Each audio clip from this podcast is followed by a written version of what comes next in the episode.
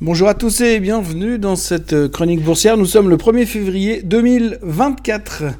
Hier, on était tous surtout venus pour écouter la Fed et se rassurer sur la suite des événements.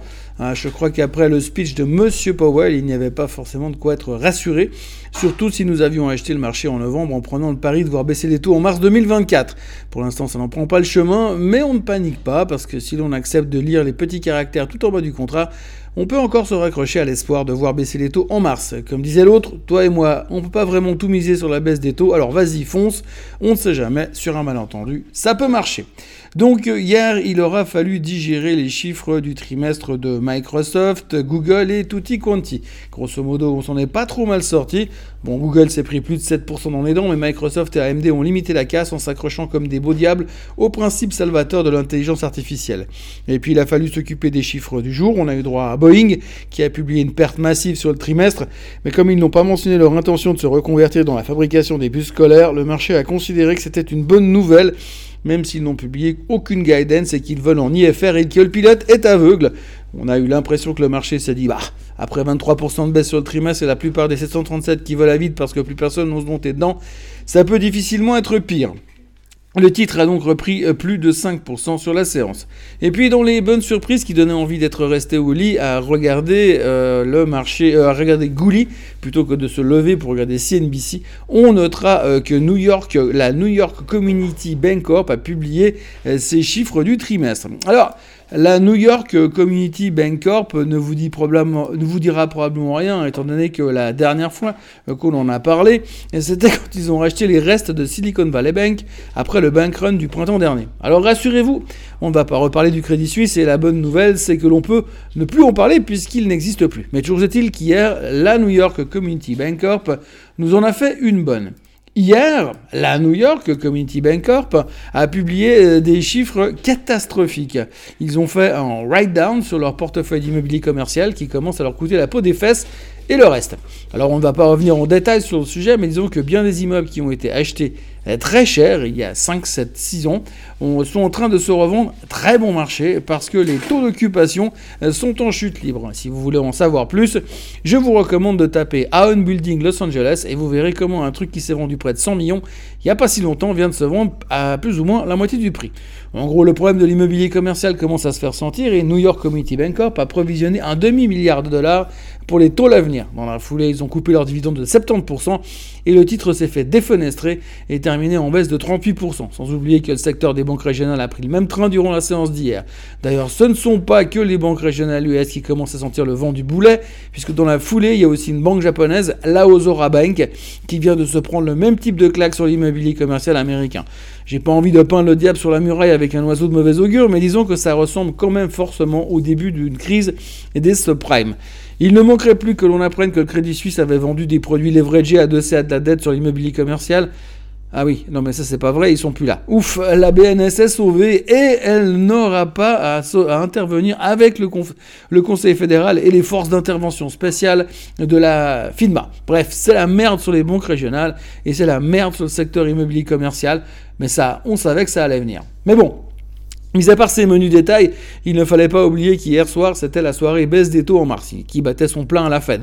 Powell est arrivé en fin de journée pour nous expliquer que leur vision de la suite, euh, je vous préviens euh, tout de suite, si vous avez lu cette chronique jusque-là pour m'entendre dire que la Fed va baisser les taux en mars, vous allez le regretter. Donc, Powell a laissé entendre que l'économie allait de mieux en mieux et qu'il a fait preuve d'une belle résilience ces derniers temps. En revanche, il a aussi laissé entendre que la baisse des taux n'était pas encore prévue à l'agenda, bien qu'il n'ait pas non plus complètement exclu la possibilité. En résumé, la Fed a conservé les taux là où ils étaient pour la quatrième fois consécutive et a déclaré vouloir obtenir plus de certitude sur le fait que l'inflation va baisser à 2% avant de couper dans le gras. Pour faire simple, la bonne nouvelle, c'est qu'il semble a priori exclu de voir monter les taux encore plus haut, mais que la mauvaise nouvelle soit pour que les taux baissent en mars, il faudrait un miracle.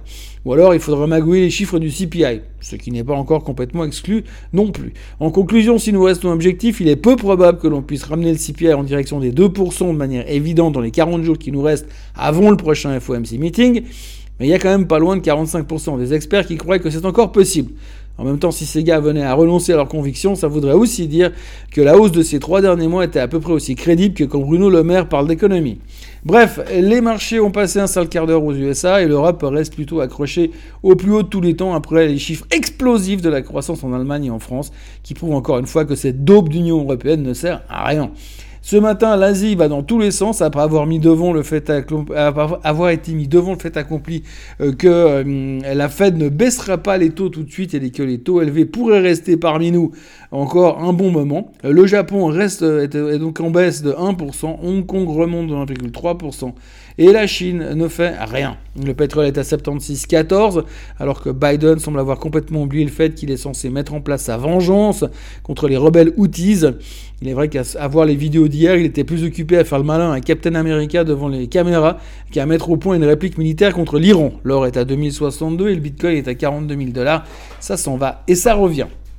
Du côté des nouvelles du jour, on parle aussi du bonus de 56 milliards de Musk qui doit occuper la moitié des avocats du pays. On décortique en détail le discours de Powell et la conclusion générale, c'est qu'une baisse des taux en mars ça va pas être simple, sauf si Harry Potter existe vraiment.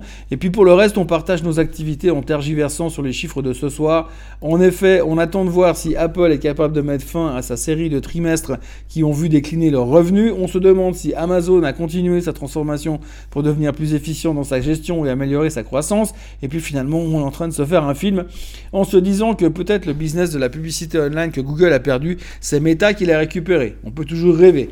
Pendant ce temps, Zuckerberg était devant le Sénat ou le Congrès, j'en sais rien, je m'en fous complètement. Il était devant les sages du gouvernement pour dire qu'il était vraiment désolé de ne pas avoir mieux protégé les enfants sur les réseaux sociaux. T'as raison, une fois que tu t'es excusé, c'est tout bon, c'est du passé. Euh, bon, les réseaux sociaux, c'est toujours la merde, et on a peut-être plus de raisons de s'inquiéter des réseaux sociaux que d'une 234e version de la nouvelle mutation du Covid. Tout ça pour dire que ce soir, il y aura les chiffres de cette équipe, et euh, que ça devrait nous occuper jusqu'au non-farm payroll de demain. On notera euh, encore qu'il y a eu des bons chiffres du côté de Qualcomm, qui a surfé sur la vague de la thématique de l'intelligence artificielle mais ça ne fait plus vraiment recette. En tous les cas, pas durant les publications des chiffres du trimestre, puisque le titre ne faisait rien hier soir. On aurait dit Microsoft. En ce qui concerne la macro, on a déjà eu droit aux chiffres non officiels du PMI chinois qui étaient meilleurs que les chiffres officiels, alors que le gouvernement chinois annonçait une contraction de l'économie via ces chiffres. Le Kexin PMI montrait une Reste donc plus qu'à choisir notre camp. Pour le reste, il y aura les PMI manufacturiers en France, en Allemagne et en Europe. Et puis il y aura aussi le chômage en Europe, le CPI en Europe et Madame Lagarde qui parlera. Aux USA, on aura les jobless claims comme tous les jeudis et ça nous chauffera pour les NFP de demain.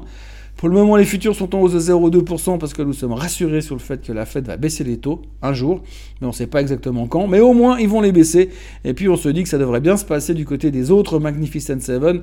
En théorie, parce qu'en théorie, tout se passe toujours très bien. En théorie, même les Boeing 737 volent sans problème. Et en théorie, Musk toucherait l'argent qu'on lui doit. Et il ne devrait plus se battre pour être l'homme le plus riche du monde. Passez une excellente journée et on se voit demain pour conclure cette semaine passionnante. En espérant que les chiffres des NFP vont nous apporter une baisse des taux en mars, puis cinq autres baisses consécutives dans la foulée. Elle est pas belle la ville? Allez, à demain.